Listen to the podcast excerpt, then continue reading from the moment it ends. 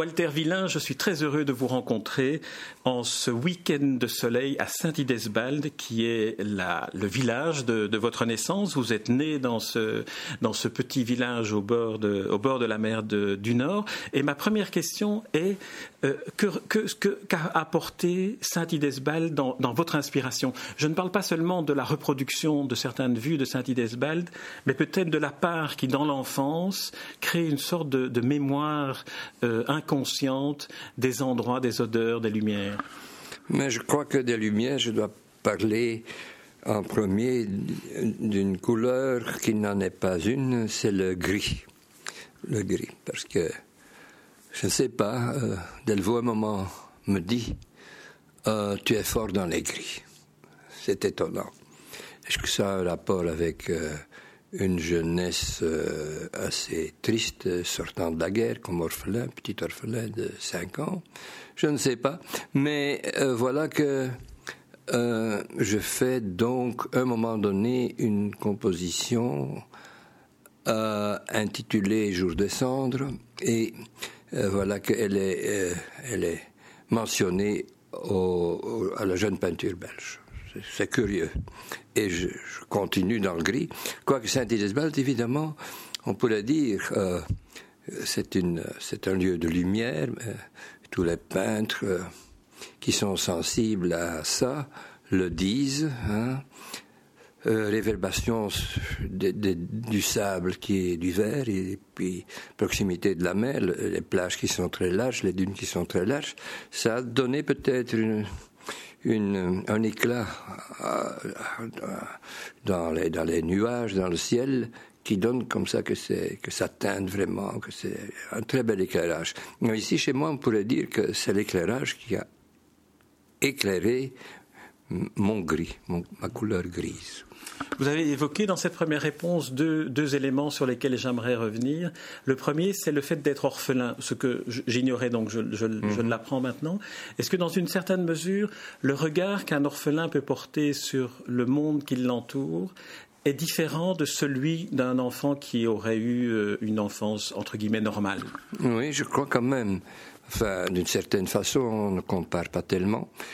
Mais euh, j'ai évidemment vécu euh, le, le, veuvage de ma maman. Et ça, c'était vraiment triste. Alors, par après, que je l'ai essayé de, la consoler en pleurant par sympathie, ne sachant pas très bien pourquoi je pleurais, euh, dans, dans, le fond. Euh, c'était plutôt par sympathie pour la consoler, pour faire avec, que finalement, euh, à l'âge adulte, j'ai regardé quand même les gens euh, seuls, les femmes seules, les veuvages d'hiver, etc. Pas tellement chosifiés comme ça pourrait en faire croire, mais j'ai été euh, sensible à une sorte de tristesse, euh, euh j'allais dire, enfin, qui couvrait les personnes seules ou, ou la solitude des gens. Ça m'a toujours paru euh, enfin, spécial et, peut-être bien une certaine qualité des gens. Dans, dans, votre toile, mais je ne les connais pas toutes évidemment, euh, il, y a une sorte de constante qui est l'absence de personnages. Euh, beaucoup de vos toiles sont des horizons, mhm. des, silhouettes de, de, bâtiments. Enfin, ça peut être la chapelle, par exemple, de Saint-Idesbald. Ah oui. Ben, c'est oui, c'est. En tout cas, j'allais pas Écoutez, j'ai fait d'abord, euh, puisque proche de Delvaux à l'âge de 8 ans déjà, euh, le copiant même pendant une bonne dizaine d'années, euh, j'ai fait des personnages à la Delvaux, limitant dans ses compositions, faisant des compositions moi-même à la Delvaux, dont il était fort enthousiaste. Il m'encourageait très fort et j'ai dû, comment dire, forcer la porte euh, pour aller au-delà. Donc, c'est à ce moment-là que j'ai quitté les personnages, mais qui étaient les personnages pas, les, c'était pas les miens. Mais après, c'est vrai qu'il n'y a plus de personnages. Quoique, euh, j'ai été près du personnage en ce sens que j'ai été professeur de modèles vivants, de nu, euh, pendant une petite trentaine d'années dans diverses écoles et académies. Euh, là, j'étais dans le personnage. Mais enfin, j'ai fait, j'ai donné un cours qui se situait plutôt au niveau des valeurs abstraites qui étaient dans le personnage, dans la figure. et ce n'est qu'après que on terminait par une figure qui, qui tenait debout aussi comme, comme, figure, comme chose. Mais non dans mes œuvres en disant euh, cet, euh, cet, événement de, professeur. Il n'y a, pas eu de, composition de personnage. Un petit peu parce qu'après, c'est vrai aussi, j'ai fait j'ai fait du Delvaux que j'ai appelé Delvoxiana Pictura parce que j'ai fait Del, aussi. Euh, canta, donc chanter. J'ai fait des mélodies sur Delvaux. Euh, et ça, ce sont alors mes personnages. Mais dans mon œuvre, j'en ai pas créé, c'est vrai ça. Alors Delvaux, justement, Paul Delvaux est, le, est le, deuxième élément dans votre première réponse que je voulais évoquer. Et je pense que est-ce qu'il, est-ce que je peux avancer une hypothèse qui serait qu'il il est aussi une sorte de, figure paternelle pour vous, dans la mesure où il, euh, il vous a enseigné votre art et qu'il était aussi d'une génération au-dessus de la vôtre? Oui, certainement, certainement. Euh, il m'a vraiment fait, il m'a accompagné. Il y a deux personnages qui m'ont accompagné, Delvaux pour euh, les arts plastiques et Robert Steart, pianiste, professeur au Conservatoire de Bruxelles, compositeur. Et euh, lui, je peux dire que lui, plutôt encore, plus que Delvaux, a été mon père spirituel. Parce qu'il m'a donné une large culture au-delà de, de l'enseignement pictural. Euh, les deux y ont contribué. Mais j'étais plus euh, dans la vie pratique, j'étais plus auprès de Steyart, qui était quand même un personnage tout à fait, un artiste tout à fait euh, formidable et, et qui était fort communicatif et qui allait au musée avec moi. C'est curieux. C'est curieux. C'est un, musicien qui me faisait découvrir euh, les musées. C'est vrai qu'on ne sait pas, Walter Villain, que euh, on, vous connaît comme peintre, on ne sait pas que vous êtes musicien aussi. Euh, alors, quelle, est l'inspiration musicale? Quel type de musique composez-vous ou, aimez-vous jouer? Il y a quand même assez longtemps que je suis en concert maintenant. Hein mais c'est de la musique classique, mais contemporaine, disons. Pour donner un raccourci, alors du, ça, ça s'appuie un peu quand même chez Messiaen, par exemple. Oui, c'est ça. C'est le plus proche euh, voisin de ma propre musique. Mais vous dites que votre, votre père spirituel a été ce professeur de musique. D'un autre côté, comme il vous emmenait au musée, est-ce qu'il n'avait pas senti, lui, que vous aviez cette double fibre euh, artistique? Ah Oui, donc euh, c'est même plus curieux que ça, et même comique. Euh, il m'a appris dès mon jeune âge la musique, donc hein, introduit dans, dans toute la science de la musique et dans toute la musique de la musique. Et moi, je lui ai amené vers la peinture. Alors, moi, je suis devenu compositeur et lui est devenu peintre. Ah, ah, oui, d'accord. Très bien. C'est bien, c'est bien. Et il a fait beaucoup d'expositions, on a fait beaucoup d'expositions ensemble. C'était marrant, c'était, c'était bien. C'est, une sorte de, bonne euh, contamination du disciple et du maître. Oui, oui, il y avait de, il y avait de la musique là-dedans, il y avait, il y avait, c'est-à-dire, on pourrait dire, on dit parfois, dans, il faut aller voir quel paysage euh, habite dans cet homme. Hein. Et chez nous, il fallait presque dire quel musicien habite chez ce peintre et quel peintre habite chez ce musicien. On n'a jamais eu la, prétention vraiment, euh, parce qu'il faut être modeste dans, dans ces histoires-là. Euh, d'être vraiment des, grands personnages. On n'était pas Beethoven, lui, moi en tout cas, et lui n'était pas, il n'était pas Rubens non plus, mais euh, ça marchait, ça marchait. Notre notre collaboration marchait sans qu'on devine même, sans qu'on le sache même que c'est une collaboration. C'était tout naturel en fait. Ouais. Et si je reviens à, cette formule de la part respective de la musique et de la peinture, quelle est la part de la musique, selon vous, dans votre peinture? Eh bien, si je peux peut-être dire inverser la part de musique dans ma peinture. disons que mes compositions musicales suivent les mêmes règles que, ma peinture. C'est le même processus. C'est d'abord établir un fond sonore, une toile de fond si vous voulez. Euh, c'est, avec euh, une musique de, de, fond sur lesquelles alors j'incruste euh, les, les, mélodies, c'est les lignes en peinture. Dans cette toile de fond aussi, il y a une certaine matière. Déjà, j'ai aimé en peinture la matière. Et c'est un, certain grain aussi qu'on retrouve dans, dans, les fonds divers de, de, chaque pièce que je crée musicalement.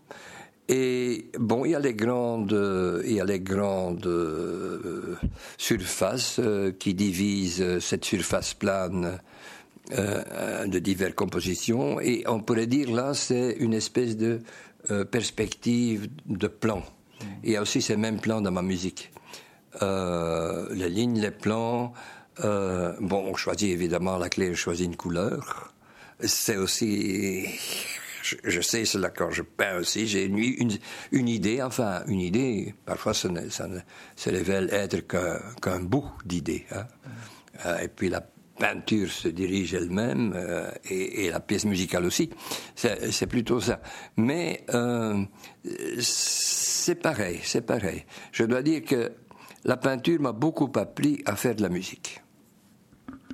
Si on entre dans l'atelier de Walter Villain, l'atelier du peintre, est-ce qu'il peut y arriver que le peintre Walter Villain interrompe une toile parce que la toile soudain lui inspirerait une, une musique ou une mélodie ou une portée musicale Oui, écoutez, oui, certainement, mais euh, ça, ça suit de la nature même des choses. Je fais donc alternativement peinture et, et composition musicale. Ce qui veut dire que je sors d'une peinture qui n'est pas achevée et j'entame une pièce musicale qui est déjà loin ou qui finit ou qui est oui. Mais il n'y a pas de parallélisme tout à fait euh, tout à fait clair et net. C'est plutôt euh, changer d'ambiance pour euh, pour le plaisir de le faire. Et pour se défatiguer un peu de la peinture je, c'est comme ça hein, c'est un divertissement pour moi. Et vice versa quand j'en ai ras le bol de faire de la musique, c'est un bête mot, vous savez. Mais euh, euh, donc, euh, non, quand j'ai fini, et en fait, c'est assez, assez scrupuleusement. Je fais deux heures de, composition, puis je fais deux, trois, quatre heures de, de musique. assez, c'est à ce rythme-là, disons. Hein. C'est une, ma journée, c'est et musique et peinture. Alors revenons, si vous le voulez bien, sur la, sur la peinture euh, et sur les différentes périodes que vous avez, que vous avez connues, dans lesquelles vous êtes exprimé.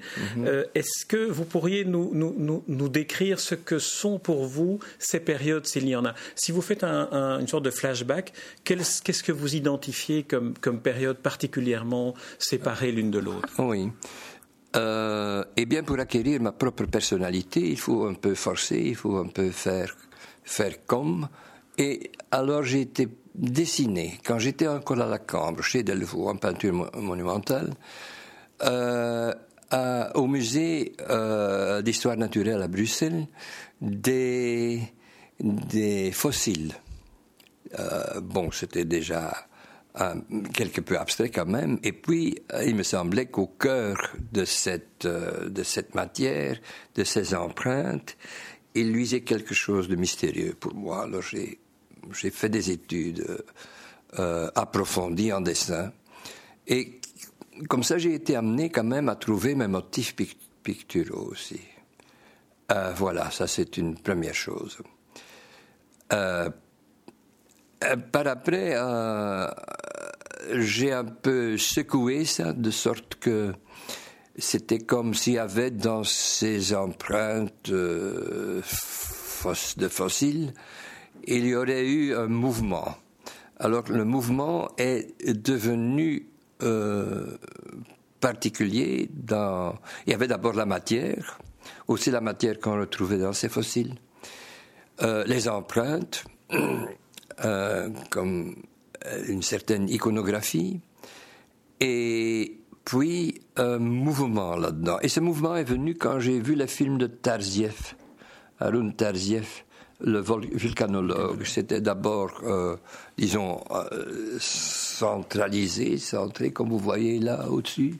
Vous voyez, ça bouillonne.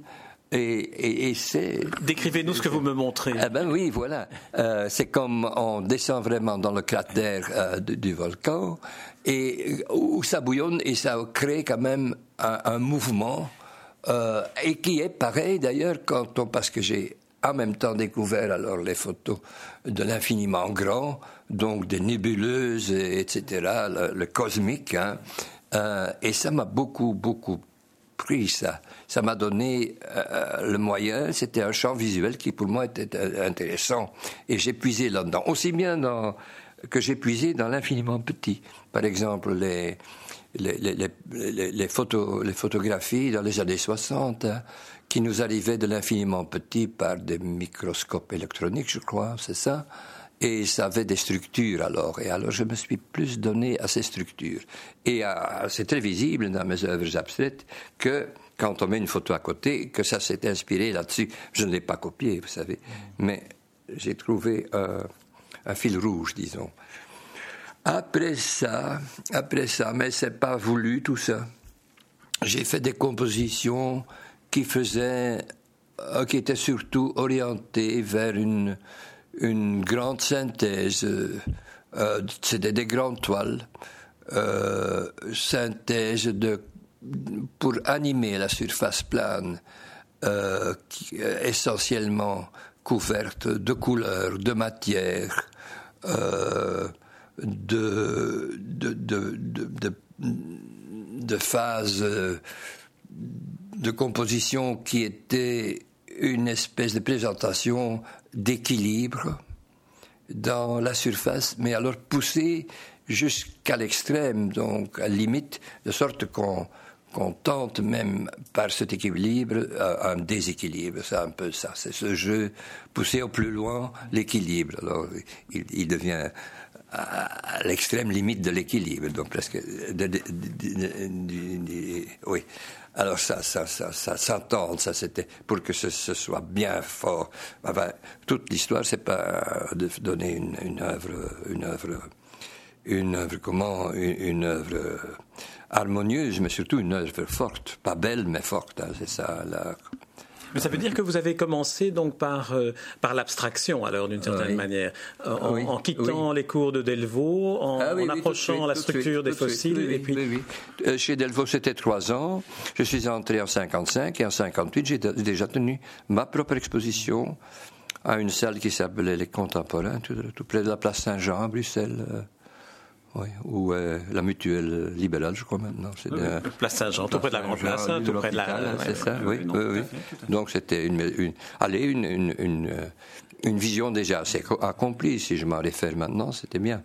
Donc 58, c'est l'année de l'expo et c'est votre première exposition. Euh, oui, et j'avais même à, à l'expo, j'avais eu une œuvre à faire pour, pour mon examen de sortie à la Cambre, qui était euh, alors, situé juste en dessous de l'atomium, j'ai travaillé quatre, quatre, quatre mois, ça. Euh, et habitation, euh, c'était par, par bourgeois, l'architecte bourgeois. Et c'était un grand mur dans un, un, grand mur dans un restaurant, euh, 17 mètres sur 4 de haut, c'était une grande composition. Et j'ai fait ça à la détrempe, ce qui faisait une omelette euh, de 700 et des œufs. Et là, on était aussi dans, dans, l'abstraction. Oui, oui, absolument. Ouais, ouais, Et pour vous, l'Expo 58, ça, ça, a été quoi? Ça a été parce que bon, une merveille, magnifique, merveille, magnifique, magnifique.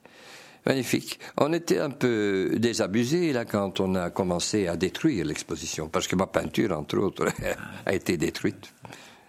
on ne comprenait pas bien. Mais je me souviens la caravelle. Ou le caravelle?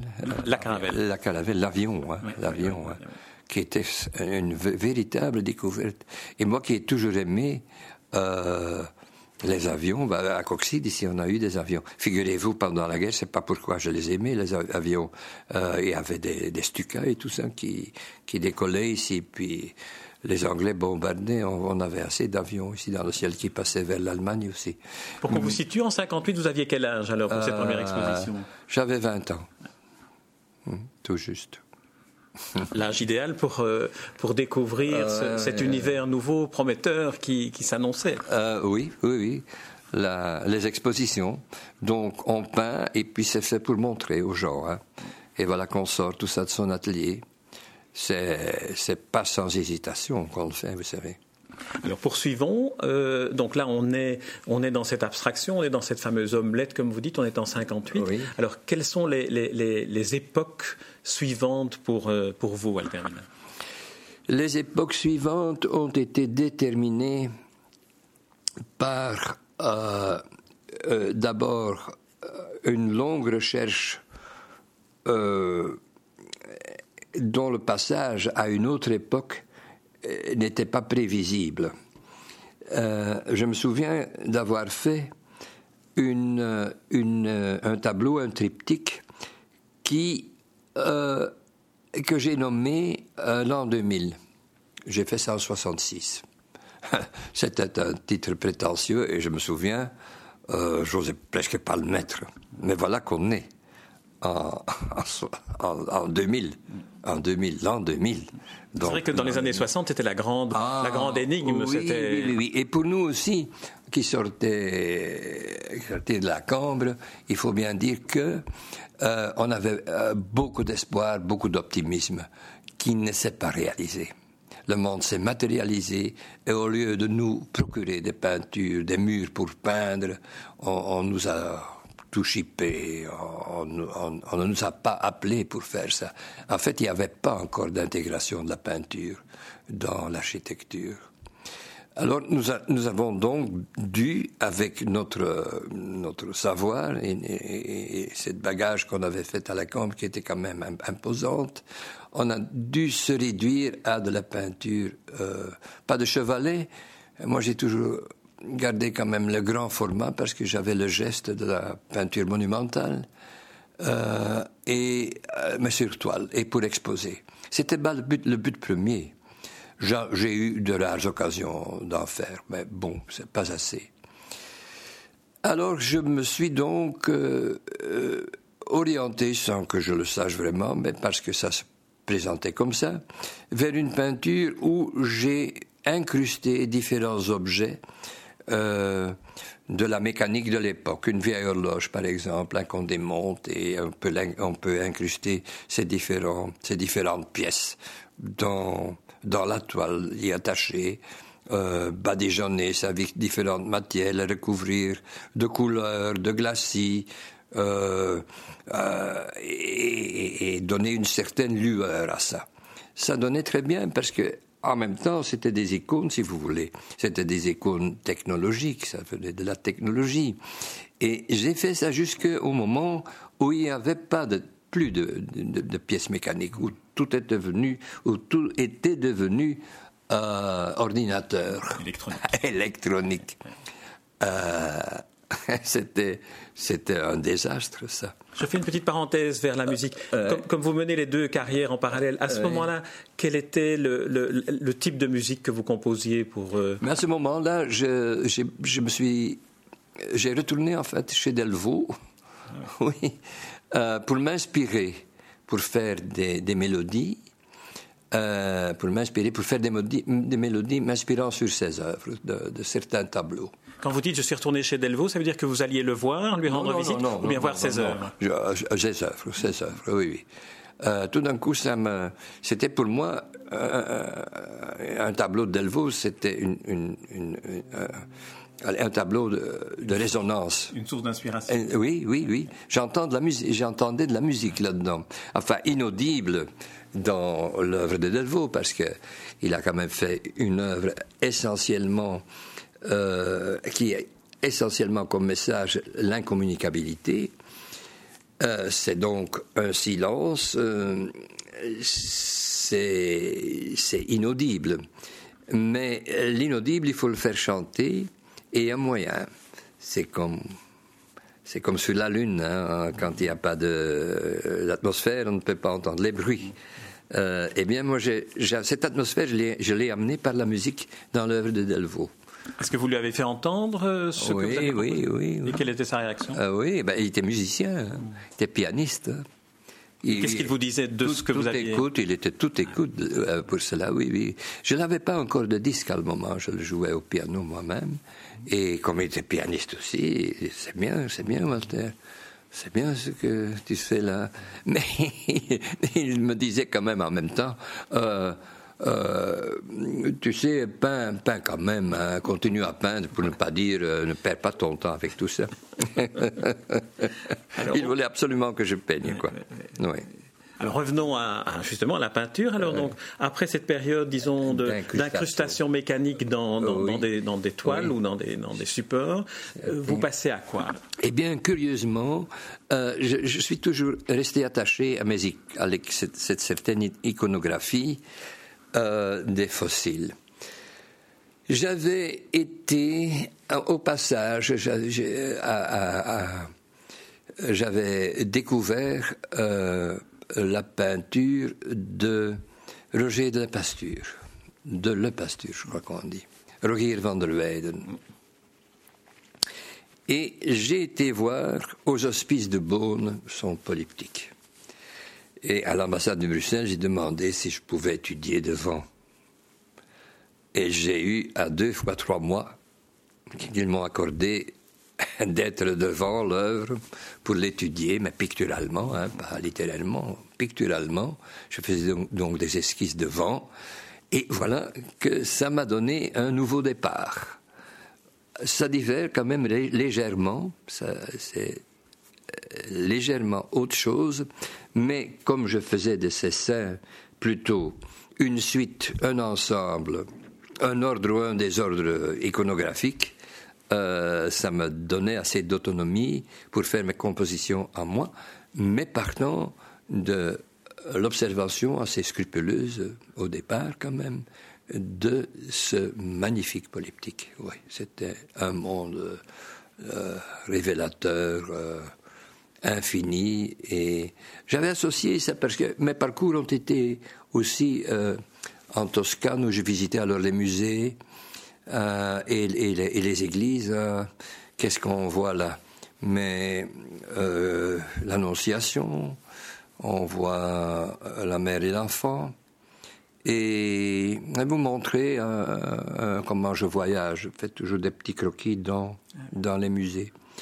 Et euh, de ça aussi, je me suis inspiré. Et d'une autre chose, parce que là, en Italie, ce sont des, des, fresques, donc. Et une fresque est composée de giornata.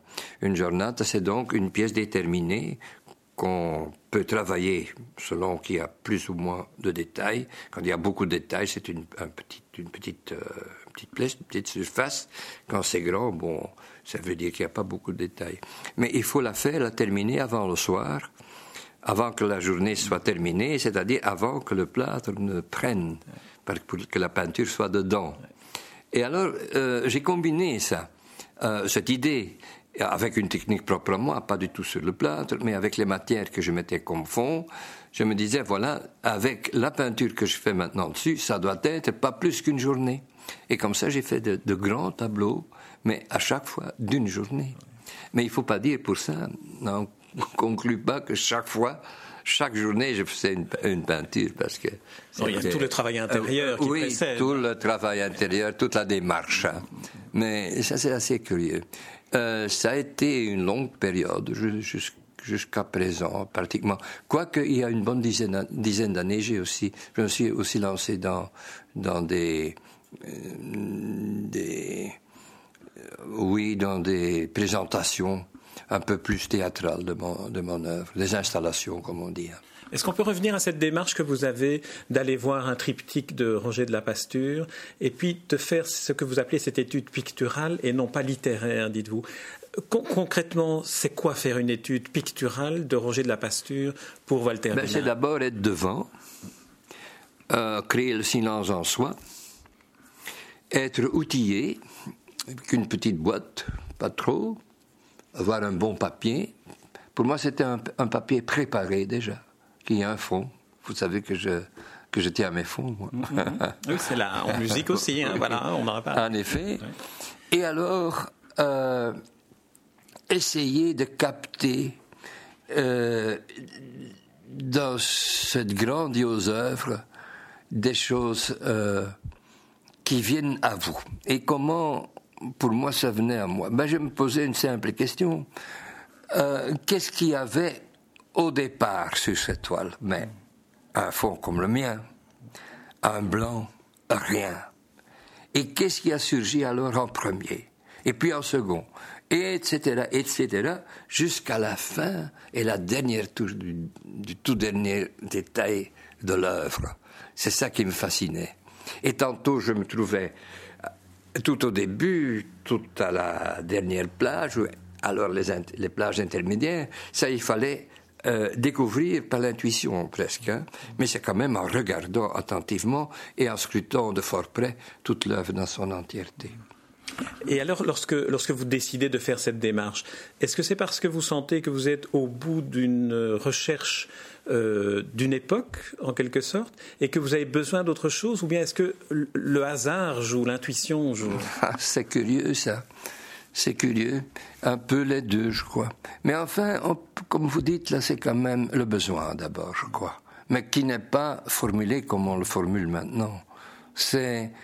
Euh, euh, vous savez, on a un parcours de travail et on a aussi un parcours d'observateur. Et par exemple, dans ma toute dernière exposition, qui était des installations, je l'ai appelée Observatorium. Et là, c'est une, rencontre hum, plutôt littéraire. J'ai aussi beaucoup écrit sur mes œuvres, vous l'aurez peut-être remarqué. Euh, une rencontre avec Céline. toute l'œuvre de Céline que j'avais lu et était passé euh, dans cette exposition. Ouais. Donc, euh, c'était assez saccadé, assez cassé avec les traditions, comme euh, l'œuvre de Céline l'a représenté en littérature. Une rencontre avec Céline, à nouveau, c'est avec l'œuvre, ce n'est pas avec la personne, vous ne l'avez pas rencontrée. non, non, non, non. Si je l'avais su plus tôt, peut-être que j'aurais été jusque-là. Mais je l'ai lu tout à fait par hasard. Euh. enfin, je me suis toujours intéressé à, la littérature euh, et surtout aussi à la littérature euh, francophone et française, oui quand vous écrivez, parce que vous venez de nous dire que lorsque vous voyagez, vous avez ces croquis, mm. vous venez de nous dire que vous écrivez beaucoup sur votre peinture, et puis vous faites des, installations euh, littéraires, comme, comme vous dites. Quelle est la part de, de, l'écrit dans, dans, votre recherche, dans votre travail, et peut-être dans la compréhension que vous avez Ça s'incruste aussi dedans. C'est comme une icône presque. Mais graphiquement, ça crée quand même un espace de plus, parce qu'il y a une écriture comme si elle serait elle est en même temps dans l'espace, dans le même espace, mais elle est aussi à l'avant-plan de la peinture. C'est une grille de départ presque, à la regarder. Oui. Vous allez comprendre quand vous allez voir mes esquisses. Oui, eh bien, on va, on va, on va aller voir les esquisses. Mais avant, on va, on va poursuivre un peu, un peu, un peu l'entretien sur un élément qui est, imagine, Reportons-nous dans 100 ans ou 200 ans et imaginons quelqu'un qui, comme Walter Villain, va voir Roger de la Pasture pour étudier mm. picturalement, ce peintre dans 200 ans qui viendrait voir votre œuvre, qui se mettrait devant elle, qu'est-ce qu'il en tirerait comme, euh, comme, comme, pas comme analyse, mais comme reconstitution du travail? Ouais, C'est difficile ça. je, je, suis visionnaire dans ma peinture, tout au moins, je l'espère. Enfin, c'est mon mouvement intérieur.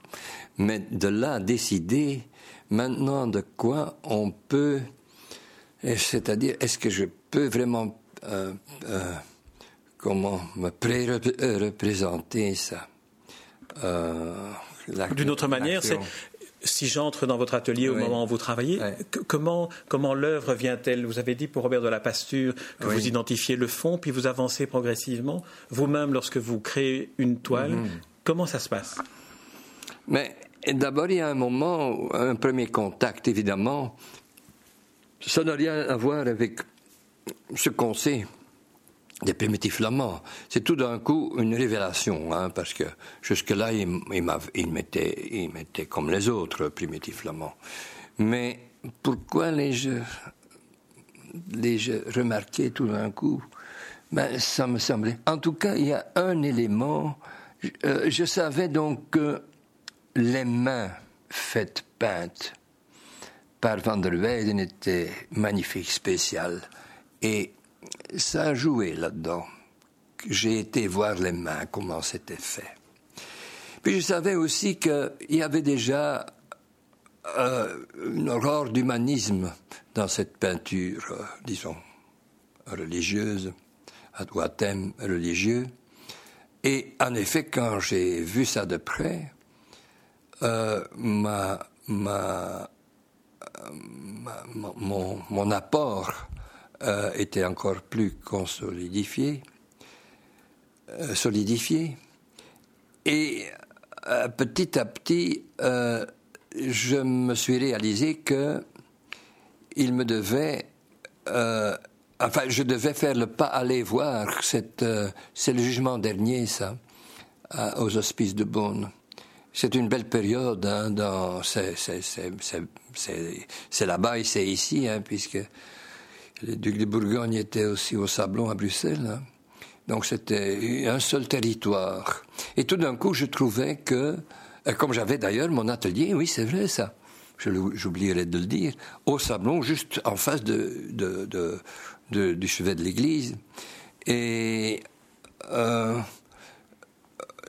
ça m'a amené, peut-être, ça a peut-être aidé aussi, parce que j'étais quand même euh, les, fenêtres larges ouvertes euh, de mon atelier large ouverte sur, euh, sur, cette, euh, sur, ces, sur ces vitraux là m'ont peut-être bien amené aussi chez lui. Mais enfin, quand même, je me suis décidé à un moment donné, je vais à Beaune et je vais aller voir. J'étais passé déjà des fois en allant dans le midi, parce que c'est à Beaune qu'on s'arrêtait, donc il n'y avait pas d'autoroute.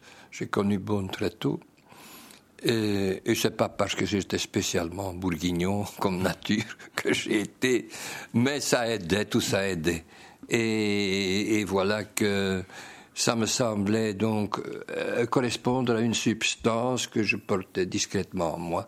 Qu'est-ce que c'est? Un besoin d'immortalité ou d'éternité, je ne sais pas, quelque chose d'abstrait, mais qui est en vous quand même. Euh, quelque chose qui devait être découvert pour perdurer et dont je vais reprendre euh, chez moi. Le, le début de mon aventure picturale, le fil rouge devait continuer et c'est grâce à Van der Weyden que j'ai pu réaliser ça. Euh, mais le contact immédiat, c'était vraiment quand euh, j'ai commencé à dessiner devant. Alors j'ai compris pourquoi j'étais là. C'était, c'était parce que ça devait faire partie de moi, partie de mon présent. Et vous savez, le présent, on c'est pas comme l'immédiat, ça. on l'emporte avec soi. Après, après une large euh, sélection, sont des choses qui, partout où on est, c'est son présent. On est d'accord là-dessus? Hein La belle différence entre le, présent et l'immédiat, ça c'est Absolument, absolument, c'est ça. Eh ben voilà. Alors, euh, ça ne m'a plus quitté par après, disons oui. Et j'ai pu euh, euh, réaliser ça en, concret, concrètement, dans mes peintures. Toute une grande série, vous savez. Alors, Walter Villain, pour, pour terminer ce premier entretien et ce premier, disons, tour d'horizon, deux questions. La première, aujourd'hui, euh, quel, est, quel, est votre, quel est votre travail? Quel est votre, votre Il est dominé par la musique maintenant. Je suis plongé dans mon requiem et je dois le produire en mars à, à Paris, à Saint-Sulpice on pourra en, entendre quelques esquisses ou est-ce que c'est au piano ou est-ce que c'est quelque ah, chose qui est C'est pas encore réalisé. Ah. C'est pas encore réalisé, mais vous pouvez l'entendre si vous voulez la semaine prochaine, ici tout près. Euh, à, l'abbaye. à l'abbaye euh, Oui, donc la ferme de l'abbaye, là, en face de. Oui, oui, oui. Hein, eh bien, eh bien. À 18h. Euh, le 22. Eh bien, je viendrai à ce mois. Voilà, à 18h, je viendrai le 22. Alors, ma, dernière question pour ce premier entretien, parce que j'espère qu'on aura l'occasion de, le prolonger, ah, ben euh, euh, porte sur l'enseignement. Vous avez été aussi enseignant, et je mm. voulais savoir ce que vous qui avez eu la possibilité d'être, de rencontrer deux maîtres spirituels en quelque mhm. sorte, Delvaux et, la personne qui vous a enseigné la musique. Qu'est-ce que vous, quelle, est la fonction pour vous, la nécessité de l'enseignement? Comment vous voyez votre enseignement? Mais la peinture, c'est clair, hein, un art plastique.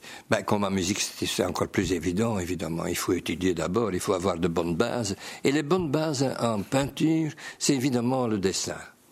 Et j'ai eu la chance d'avoir, d'avoir été professeur de dessin à l'Académie d'Anvers, ce qui était une euh, belle fonction.